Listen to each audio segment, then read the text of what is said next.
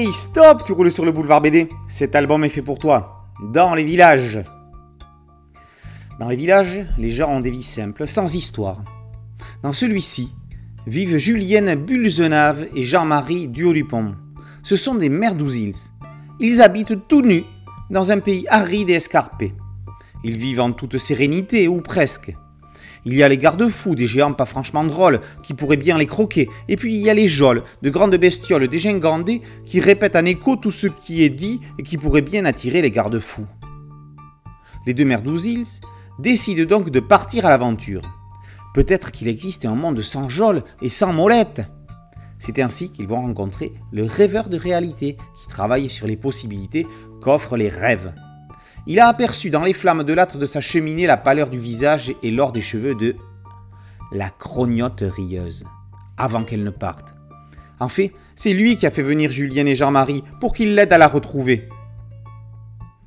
S'il est une série complexe à résumer, c'est bien dans les villages. Cette série mythique, qui a débuté à la fin des années 70 dans Fluide Glacial, fait la part belle aux rêves et a presque été écrite en écriture automatique et a eu plusieurs vies. Né dans l'éphémère magazine Tous Bourrins, c'est le mensuel de Gottlieb qui la lança. On y découvrait les personnages principaux dans de courts récits qui se suivaient. Cabane a ainsi mis en place son univers. En quittant Fluide pour des désaccords financiers, l'auteur débarque chez Dargo en 82 et développe son univers, densifie l'intrigue, tout en se laissant porter par son imagination au gré des errances de ses idées. Aux côtés des créatures imaginaires, on va y croiser un joueur de pétanque, Petit Louis, qui symbolise l'essence même de la série. Il pourrait être un monsieur tout le monde, il est comme une Alice au pays des merveilles.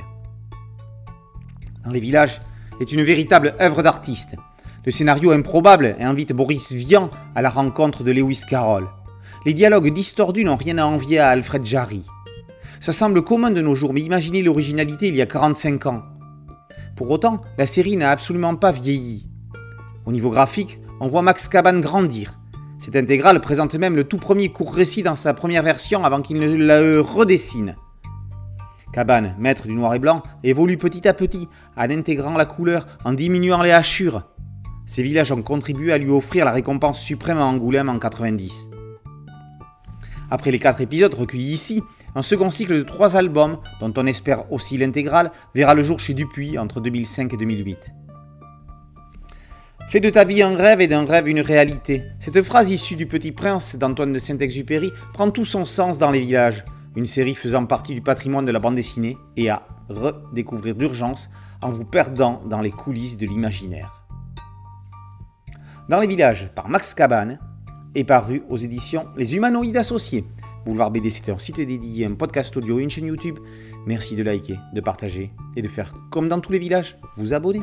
A très bientôt sur Boulevard BD, ciao